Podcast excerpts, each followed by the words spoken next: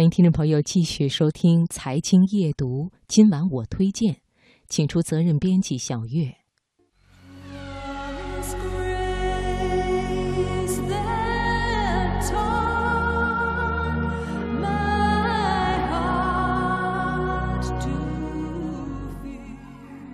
月色如水，春秋意境，品读天下，聆听永恒。请听今晚我推荐。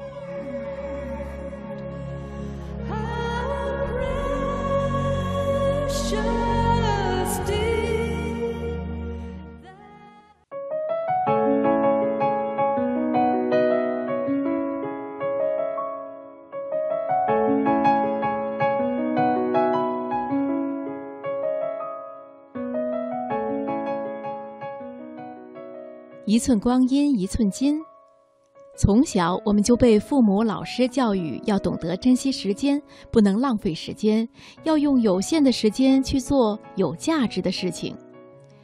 而时间呢，也的确是一位公平的使者，你用时间来做什么事情，你就会得到相应的收获。时间用在哪里，掌声就在哪里。我们也往往会发现，达成所愿的人未必都是天赋奇才，或许只是他们愿意把时间赋予他们所追求的，不曾懈怠。今晚我推荐，请听李菁的文章：你最该珍惜的是时间。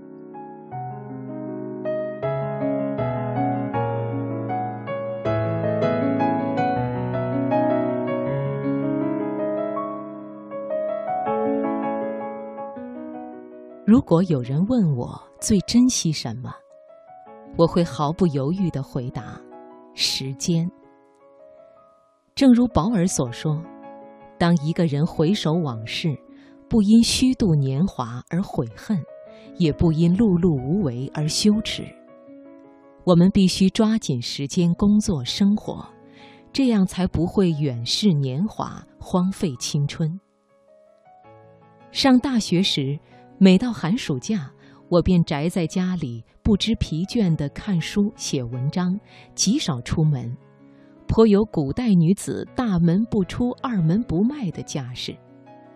母亲总会嗔怪我，别人家的父母都担心孩子不爱学习，我却担心我们家的孩子不愿意出去玩儿。而我是真的被书给迷住了。如今想来。当初的自己也真是傻得可爱，但正是自己长年累月的坚持，才争得了这每一分每一秒的时间去阅读、去写作。也正是这一点一滴的积累，才有了多年后的成果。工作以后，我除了要完成教学任务，还要学习书法、钢琴、英语口语。此外，我还成为两个公众号的主编，经营着一个设计工作室。当然，我也继续做着我的写作梦，那是夜半三更，电脑前的点点微光，是我与文字先生的甜蜜约定。我是那样清楚的知道，我要珍惜时间，每一天都不能虚度，哪怕会疲倦一些，劳累一些。但是可以在一天天的充实中看得见希望，那便是我一生为之追寻的梦想。在成为自由职业者之后，朋友们都猜想着我应该会放松自己了，可是我并没有，因为自由的本质就是一场最深的自律。我依然会晚睡早起。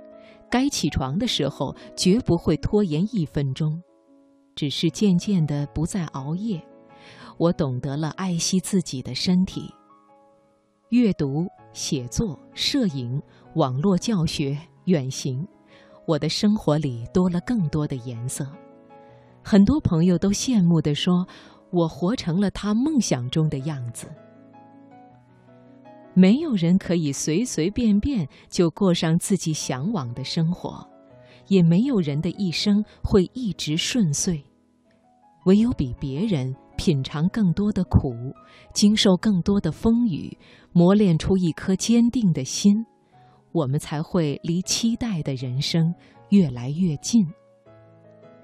因为写作的缘故，我经常会收到读者的来信，他们在信中给我讲述了很多曲折的故事，这让我深深的明白，人生的不易，每天都有太多的压力与不可预知，时时扰乱着我们的心，而我们能做的，唯有找回属于自己的时间，找到远处指引我们的灯塔。这也许不容易，但是一定值得。如果珍惜时间可以改变人生的路途，我们推脱，我们懒惰，我们说做不到，岂不是辜负了我们内心广袤的心意？我们理应将光阴真情相待，丝丝抚慰，那光阴就会在你我不经意之时馈赠我们心中所愿。而虚度时光，是对我们的心愿最无谓的伤害。